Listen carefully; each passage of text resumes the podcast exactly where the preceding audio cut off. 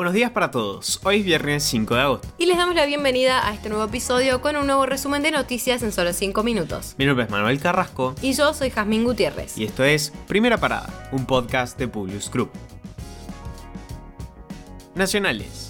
Alberto Fernández recibió a Sergio Massa, su nuevo ministro de Economía, Producción y Agricultura, para discutir las primeras medidas económicas para paliar la grave crisis que se precipitó tras la salida de Martín Guzmán y se profundizó durante la breve gestión de Silvina Batakis el presidente tuvo una larga reunión de trabajo con el ministro de Economía Sergio Massa, confirmó la portavoz presidencial en su clásica conferencia de prensa de los jueves. Al mismo tiempo, Cerruti brindó detalles sobre el encuentro, en el cual evaluaron la situación a partir de los últimos cambios y las medidas que se anunciaron y avanzaron en la hoja de ruta y en la implementación de algunas de estas medidas.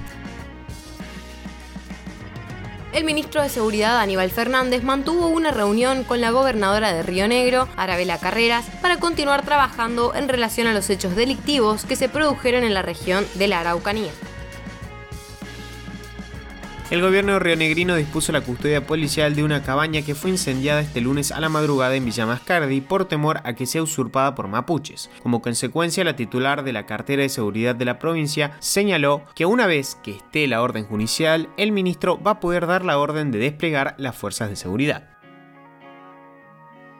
Para el gobierno, el juicio contra Cristina Kirchner no tiene pies ni cabeza y es un disparate judicial. Así lo calificó la portavoz presidencial Gabriela Cerruti. La causa que se está llevando adelante es una causa de clara persecución judicial a Cristina Fernández de Kirchner que no tiene ni pies ni cabeza, que es un disparate judicial absolutamente, remarcó.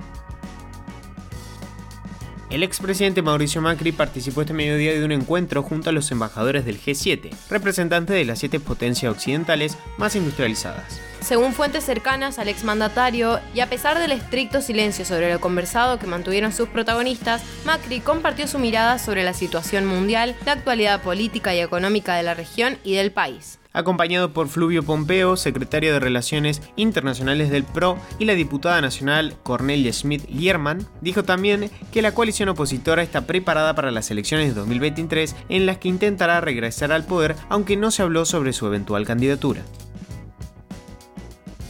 El fiscal en lo criminal Leonel Gómez Barbella pidió detener a un hombre imputado por amenazar a la vicepresidenta Cristina Kirchner durante una protesta frente al Instituto Patria la tarde del 21 de julio pasado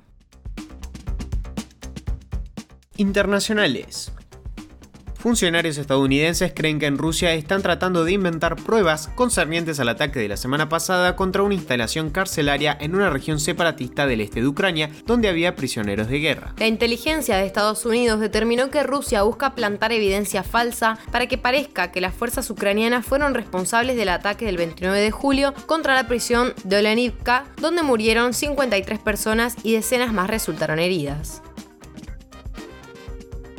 Los ejercicios militares de China con fuego real alrededor de Taiwán amenazan con interrumpir el comercio y los viajes en el este de Asia al obligar a las embarcaciones a desviarse de una de las rutas fluviales más transitadas del mundo y al presionar aún más las tensas cadenas de suministro a nivel global. Los agentes policiales y paraestatales del gobierno de Daniel Ortega irrumpieron armados un templo con el objetivo de incautar los equipos de radiotransmisión de la iglesia. Los testigos aseguraron que destruyeron paredes, techos y obligaron al párroco Vallejos a buscar refugio. Apresaron a decenas de jóvenes y reprimieron brutalmente a los presentes. El asedio de la capilla es parte de la escalada represiva de la dictadura sandinista contra la Iglesia Católica, una campaña cada vez más violenta que ha movilizado a la comunidad internacional. Pero en esta cuestión resulta cada vez más llamativo el silencio de una figura clave, el Papa Francisco.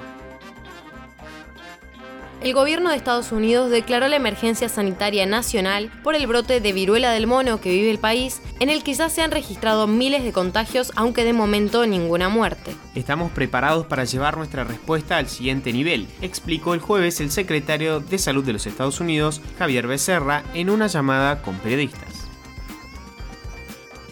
El secretario general de la ONU calificó de inmorales los beneficios récords generados por los altos precios del petróleo y el gas como consecuencia de la guerra de Ucrania y pidió impuestos extraordinarios a esas ganancias. Es inmoral que las empresas petroleras y de gas estén obteniendo beneficios récord en esta crisis energética a costa de la gente y de las comunidades más pobres, dijo.